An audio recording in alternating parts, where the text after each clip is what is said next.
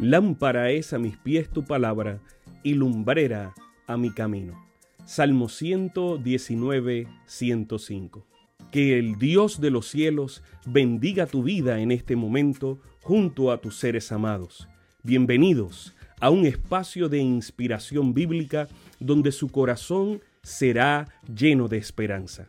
Como un regalo de la Iglesia Adventista del Séptimo Día de King, Texas, compartimos la lectura devocional para adultos correspondiente a este bendecido día. Pablo, reavivado por una pasión. Autor, Pastor Bruno Razo. Que Dios te colme de misericordias en este preciso instante. Oremos. Amante Padre, que en este momento tu palabra trascienda al corazón de quien la escucha, sea sembrada y dé fruto para la vida eterna. En el nombre de Jesús. Amén. Saludos querida familia. Hoy es 11 de noviembre. No es obligatorio aplaudir. Es el título del matinal de esta mañana. El versículo dice, pero tú habla lo que está de acuerdo con la sana doctrina. Tito 2, 1. El capítulo 2 de Tito tiene instrucciones prácticas para el joven Tito, para los líderes, para las mujeres, para los jóvenes y para los siervos. Además, Pablo también da instrucciones para toda la iglesia, recordando que hemos sido redimidos por la gracia de Dios y, en consecuencia, debemos vivir para Él. También tiene consejos para el predicador. Debe enseñar la verdadera doctrina y además reprender con autoridad. La iglesia de Cristo no está formada por personas perfectas que nunca fallan. Está formada por personas de profunda comunión con Dios, de relaciones saludables, apasionadas por defender la verdad y cumplir la misión, dispuestas a pagar el precio por la causa, que crecen y maduran diariamente por la gracia de Dios.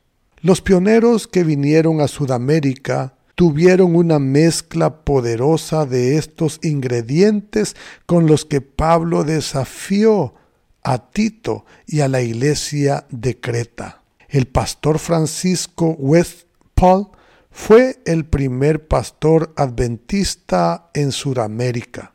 Él organizó la primera iglesia en las afueras de Crespo, Argentina, el 9 de septiembre de 1894. Después viajó hacia Brasil, estableció creyentes en varias localidades y organizó la primera iglesia adventista en ese país, ubicada en Gaspar Alto el 8 de junio de 1895. Luego cabalgó durante horas hasta el puerto de Itajai. Donó el poco dinero que tenía para suplir las necesidades de un compañero y realizó su largo viaje en barco de regreso a Buenos Aires. Tuvo que ir en tercera clase, es decir, en un lugar donde las camas no tenían colchón. Así, se reencontró con su familia después de este viaje misionero de cinco meses.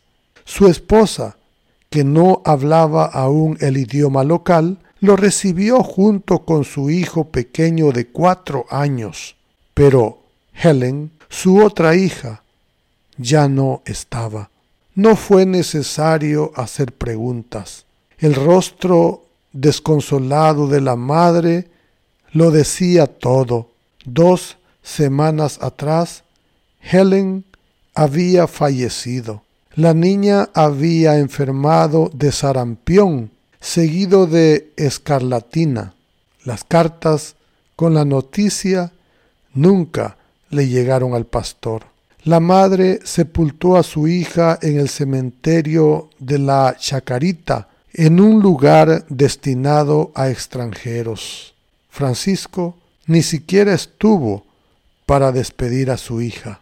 En medio de tantas incomodidades, privaciones y sacrificios, estos valientes siervos del Señor tenían una fuerte comunión con Dios y un apasionado compromiso con la misión.